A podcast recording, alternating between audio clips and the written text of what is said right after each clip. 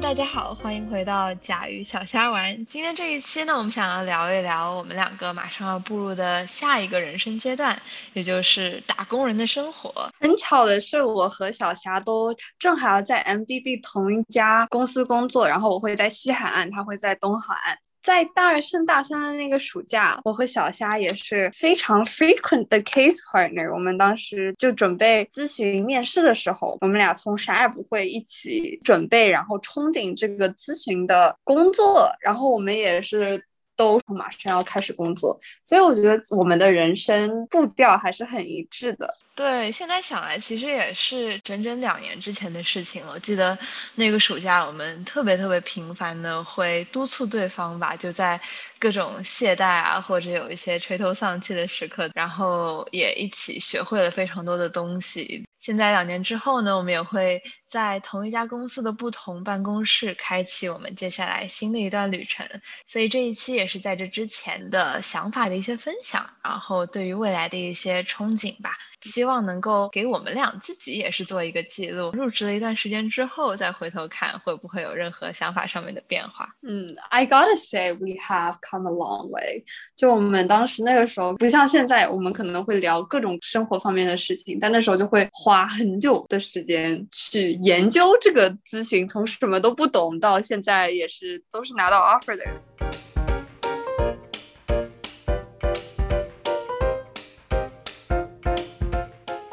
你的心路历程有没有什么变化？就是你对这份工作的态度有没有怎么变？我觉得我对咨询这一个概念一开始的熟悉，其实是源于人。其实我对于这个工作本身的了解，要远远少于说我对于从事这一项工作的人的欣赏和喜欢。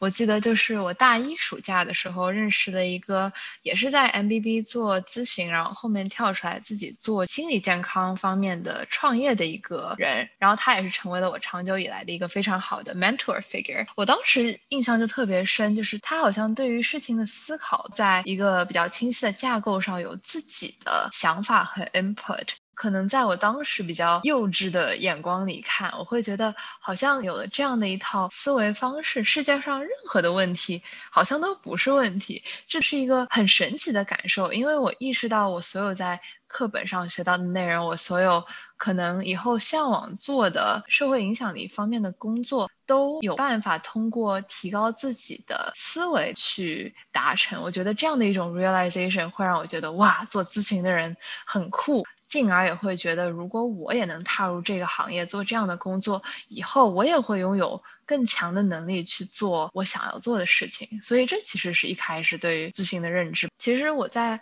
到了后面实习的阶段之后，对于咨询的工作本质有了一些更加现实的了解，就可能也不局限于咨询本身吧，就是意识到乙方的很多工作其实需要学会不断的和甲方去聊天，去不断的调整自己工作的内容，并且在很多适当的时候要学会放弃，学会牺牲自己到现在为止的工作成果或者部分的成果。我更加意识到了，其实除了有一套复杂且灵活运用的思维模式之外，你也要变成一个很好的 team player，你要成为一个比较成熟。善于沟通、善于妥协的工作者，我觉得可能是更加软实力的一块吧。说实话，我在拿到 offer 之后的这一整年来，没有太多想 关于工作的事情，也算是一件很幸运的事情吧。能够在去年就知道自己今年将要干什么之后呢，算是给自己放了一年的一个长长的假，只专注学习、专注生活这样。所以说，如果要问现在我对于咨询的看法，我其实觉得它。就像是一个长久以来有的目标，慢慢要实现的这种兴奋和期待，我觉得会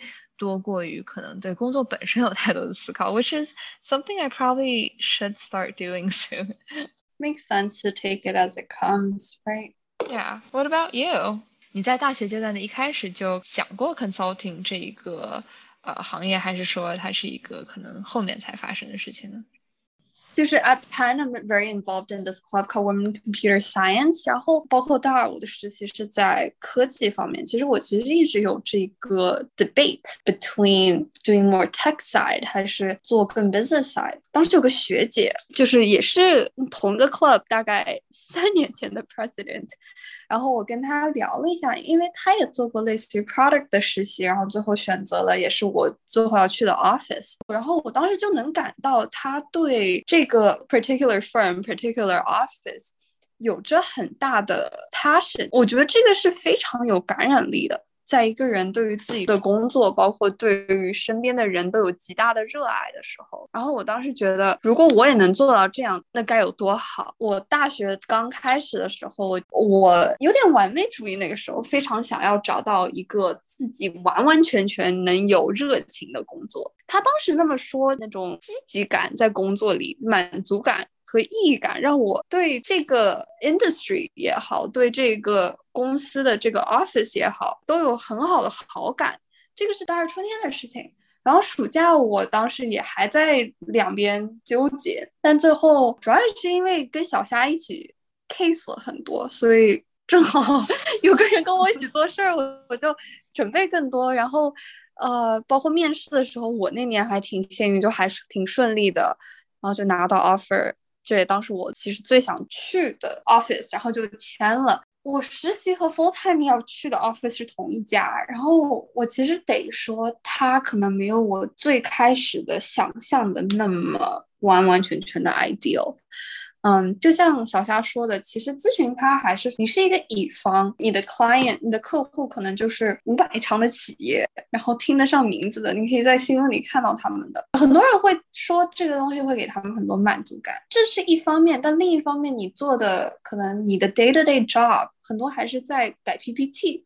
再去说这个东西，它怎么让它看起来更 presentable 一点，就是可能它很难完完全全让你在每一刻都能感受到那样子的我想说的意义感。但是其实我也慢慢意识到，就是说不是每一项工作都能让你感到完完全全的 passion。我中间也有比如说尝试过去做一些 non-profit work，意识到好像说出来这些事情很简单，但是你要再把事情落地的中间，它一定都是非常繁琐的一些工作。在真的要步入这个人生下一阶段的时候，更有就是他未来能把你带到哪里。我觉得这个工作它不一定说让你能赚多少大钱，或者说是让你对人生顿悟了，它更多就是说你通过这样子的一个学习，能快速理解事情的能力，你快速能很好的 present 事情的能力，跟客户沟通。你刚才讲的话，我大概也就百分之九十九点五的观点重合这样子。那我们今天这一期就录到这边。No, but for real，我觉得 sometimes I almost think 我们选择了咨询这个行业作为我们大学本科之后的第一个工作，其实某种程度上是继续了一个本科的通识教育。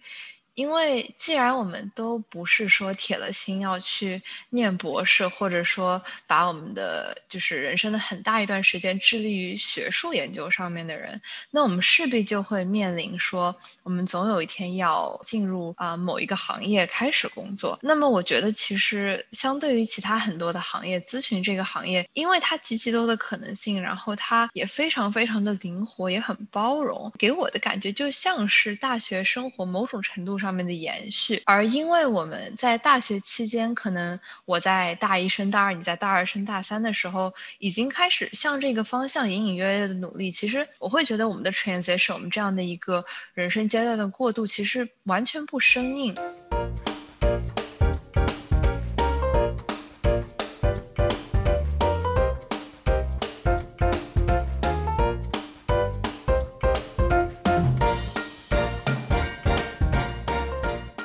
在我们人生可能之前一一长段时间，从一年级读到十二年级，再读大学四年，我们的主业很清晰，我们就是学生。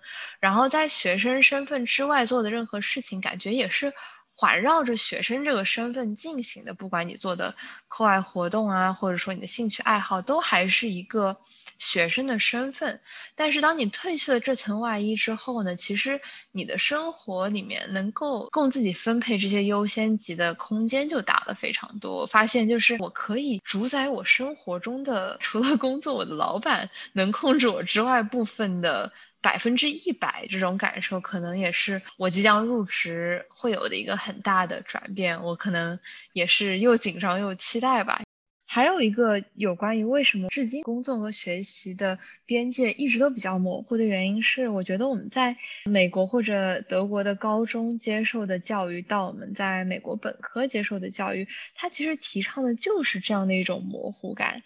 好像就是你作为一个大学学生，如果你只搞学习，反而你不对劲，你懂我的意思吗？就好像说你所有那些学生社团的工作，which when you get older transform into a very quasi professional type work，你在学生社团做到中高年级，其实他的工作性质会和。真正社会上面的工作有很多雷同的地方，你需要开小组会议，你需要计划各种各样的项目，你需要和各种各样的人去沟通、去协调。我觉得这样的一种教学理念吧，我们可能一路以来比较耳濡目染的，也决定了我们其实已经习惯了生活中有一点工作，也有一点学习。好像这样就是一种很理所应当的状态，但我觉得咨询其实至少目前来说，比较让我觉得我能够 appreciate 的一点，就是他在 work-life balance 上面做的关于时间的分区吧。我知道，就是我们俩即将入职的公司，包括很多其他咨询的公司，他都很明确的会告诉他们的员工，就是周末是被保护的时间。反正我感觉我接触过的公司里面的人，对这一件事情也。是有非常强大的执念，就是这是一件根本性的、原则性的事情。嗯，所以我觉得对于这种周末时间的非常严格的尊重，也是对于我未来的生活非常重要的一点吧。我赞同，我觉得我一定要保持自己的一些 private time to keep myself sane。嗯，但我也意识到，就说我去年的 hours 特别好，我基本上吃晚饭之前就能下班。但我也知道，就这个主要是实习生啦。但是在你做全职的时候，可能会不一样一点。然后也就是可能会取决于你在什么样的 case 上。但就是比起我知道的一些别的 industry，个别 industry，它还是会更好一点。嗯，但是我刚刚想到，就是你提到咨询，某种意义上是一种大学的延续，在。大学和在完全踏入社会那种 corporate world 之间的一个 buffer，呃，我觉得是这样的，就很有意思。他们特别在我们公司啊，就是大家会很公开的去聊自己的就是出路，嗯，然后大家管就是已经。退出公司的员工们叫 alum 校友一样，感觉就好像是一个第二个大学一样。然后比如说我去年在聊的时候，很多员工，特别是刚大学毕业出来的，they like to make the company work for them。怎么理解这句话呢？就是它更像一个共赢的合作。比如说我进去的时候可以 input 我自己的 preference about what kind of case I want to be on，然后到之后。在这个 industry 做多了，可能更多是我想要呃 specifically 去 work on 我的哪个 skill set，比如说我想 work on modeling，or I want to work on presenting to client things like that more。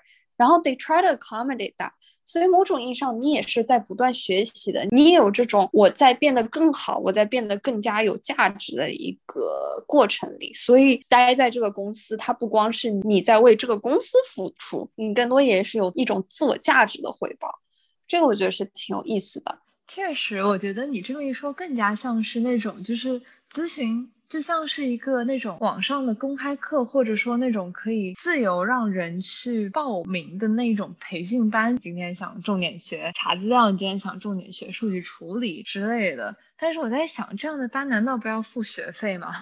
我觉得可能就是对于咨询行业的我们来说，我们付出的学费就是我们的时间，就是我们年轻的大好时光。我们大学刚出来的这两三年。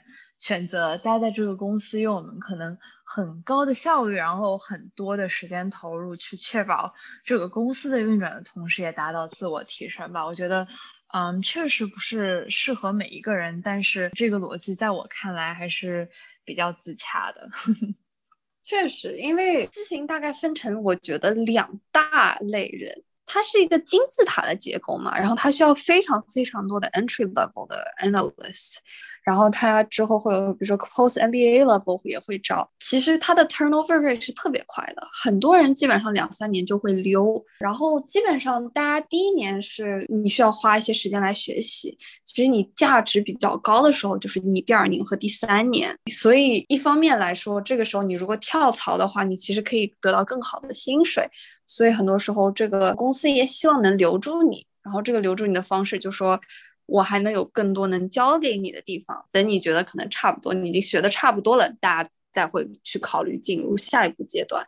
像你之前说的，公司文化非常强，甚至像一个那种学校的校友会这样子。就还有一个点就是，很多可能有相当一部分从，比方讲啊，MBB 离职的人，他可能在读了商学院，读了各种各样的硕士学位之后。跳槽了不同的公司之后呢，他可能会回到这一家公司，因为那个时候他就有更多可能甲方的工作经验和知识。他这时候回到，嗯，他原先就职的这家 M B B 公司，首先肯定就是他的职务啊、薪水会完全不一样。其次，其实这个公司也会非常欢迎他回来，因为他不仅有之前的这一些校友文化熏陶的这个基底，他还有。之后他所积累的这么多的经验和知识，我觉得这也是一个很有趣的现象。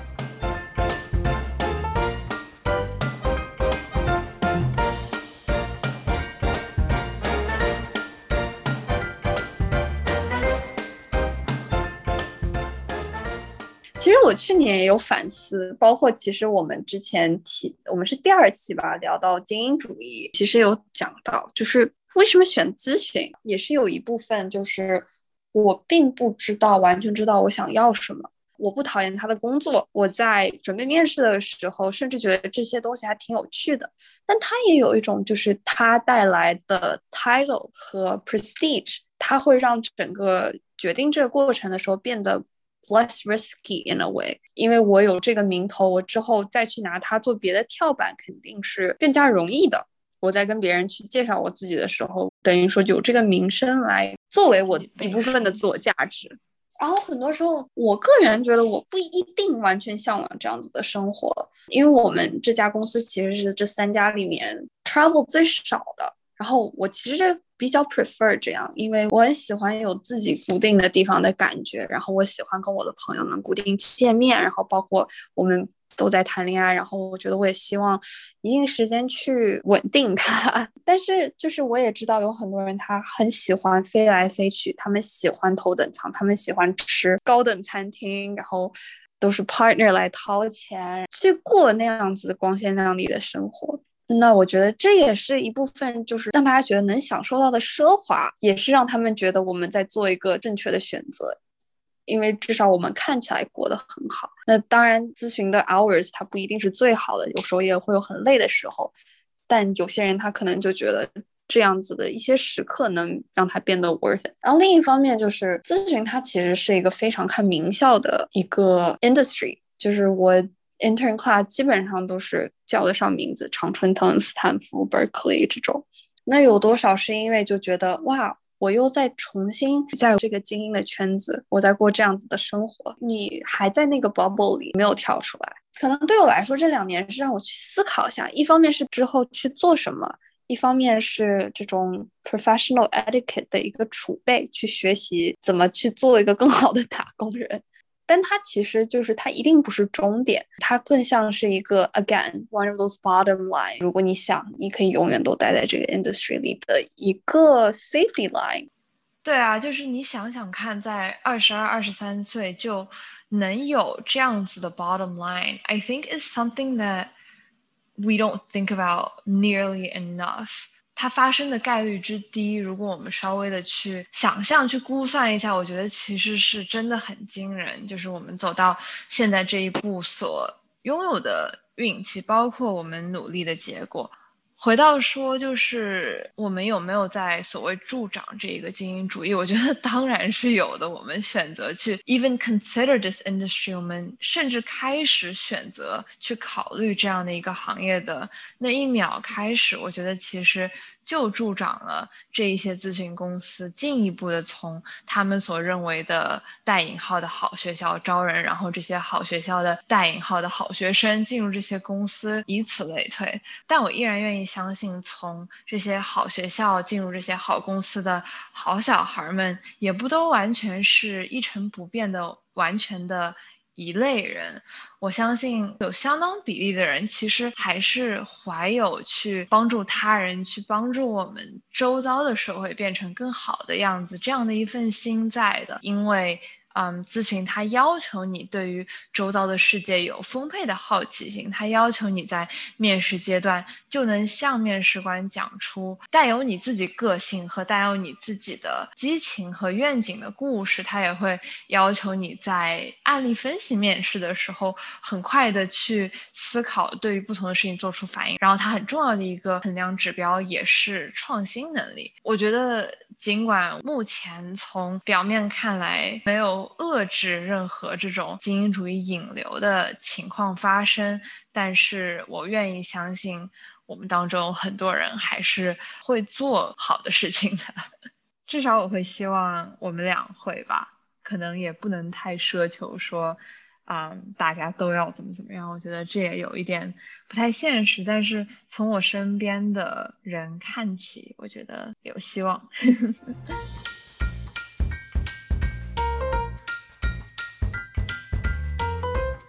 咨询还更多是一个自我价值实现多过于社会价值实现的东西。咨询并不能改变世界。I'm just gonna put it out there, right? No industry can change the world in that sense。我现在的观点其实是你作为一个我们现在人生阶段的人，there's very very little that you can do right now to change the world. Yes。所以呢，当一个我们年纪的小孩说“我想要改变世界”，真诚的说“我想要为我我们的社会做一些什么”的时候，那应该怎么办呢？我觉得可能我大一时候的回答就是。 直接开始干，但是我现在的想法可能就是你干不了什么，因为你没有资金，你没有人脉，你没有任何这一些客观的条件支撑你去迈出，甚至是第一步。那你现在要做的就是蓄力。我们好像上几期也说过关于蓄力期这样的一个概念，我真的是觉得在出学校先开始工作的这几年。呃，某种程度上会比在大学期间那几年更加的 formative，更加的会体现出人和人之间的不一样的人生选择吧。这一个阶段慢慢到尾声，进入下一个阶段的时候，可能就会对于如何从自己身边开始对社会做一点点小小。或者大大的贡献这个问题会有更明晰的答案。I agree，我觉得就是说他某种意义上是 self-interested，但 there's nothing，I guess nothing wrong with that。就是现在我们肯定还是处于一个上升期，所以说 it makes sense for us to look out for different opportunities and then selecting one from the doors that open from consulting。 咨询他这个快速工作的、快速学习的能力，某种意义上来说，也让大家更加觉得说自己是在成长吧。我觉得这个给刚毕业的一些对自己要求很高的大学生们，也是有一定的吸引力的。只有很苦逼的熬夜，好像才让你觉得，嗯，我很努力工作了。别卷了，不过真的是 希望我们入职之后能慢慢慢慢的学会去辨别什么是真正的成长，而什么是你刚说那种为了成长而成长吧。希望能有选择，然后希望有一些程度的自由。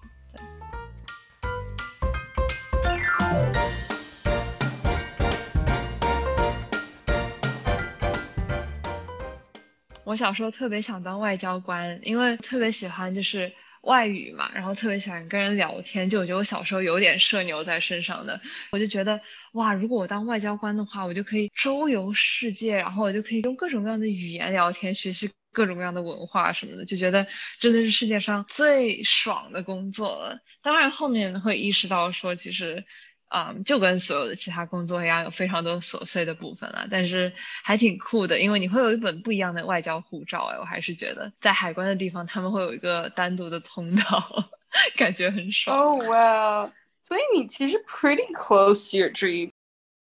对我感觉就是咨询就特别适合就很 J 然后很 E 的人，然后中间两个比较无所谓。Talked about this，咨询人特别喜欢 MBTI，为什么呢？因为它是一个非常快速的能 tell you something about yourself，就是我是这样子的人，然后啪一个 label 就扔上去了。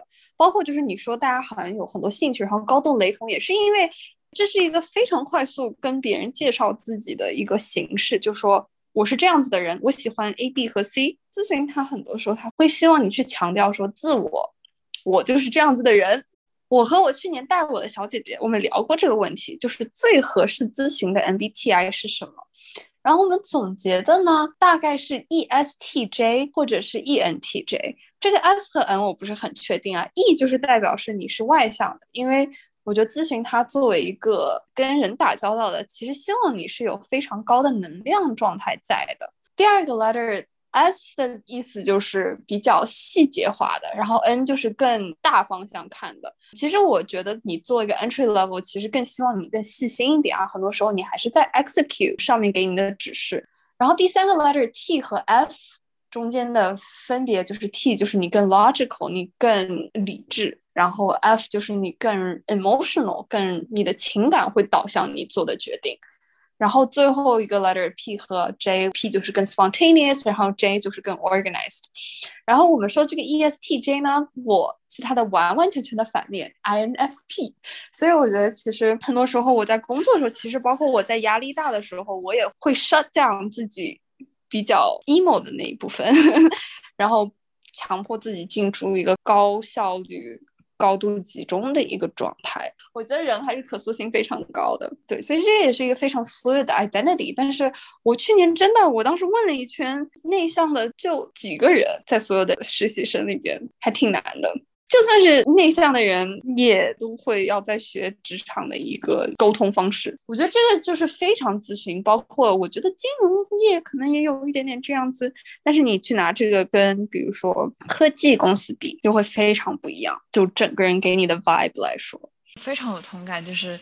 咨询里面确实是有一个理想状态，不是说他希望所有的人性格都一模一样，是这样的一个性格。我觉得我的理解可能是他希望所有人都能在不同场合灵活的 bring out that part of themselves，就是能够随时把自己符合咨询，你可以叫他是什么 ESTJ 吗？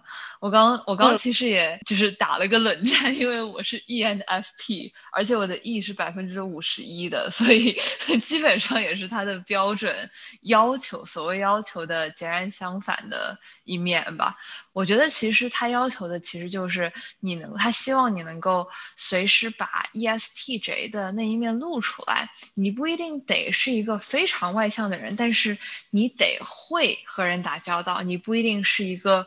完全时时刻刻很细心的人，但是你要有办法把自己的细心专注在某一个 task、某一个工作任务上面。我觉得可能这是我的理解吧，就是我也很同意。我觉得我可能在不同的人面前、不同的场合下面，我自己的状态也是高度变化的吧。所以可能这个 MBTI 也是更多的是针对你在工作环境下面能呈现出来的状态，而不是你真正是一个怎么样的人。确实，然后我觉得是不是还应该有个 disclaimer？我每次跟别人说我喜欢 MBTI，我很信这个东西的时候，就有人来说这个不是 legit science，它确实不是 legit science 哈，就是只是对，就是 disclaimer，不要骂我们。对的，我们这个只是恰好咨询很多人会用的一个 metric，然后我也恰巧高中的时候就一直开始对这个有点研究，觉得还蛮有趣的。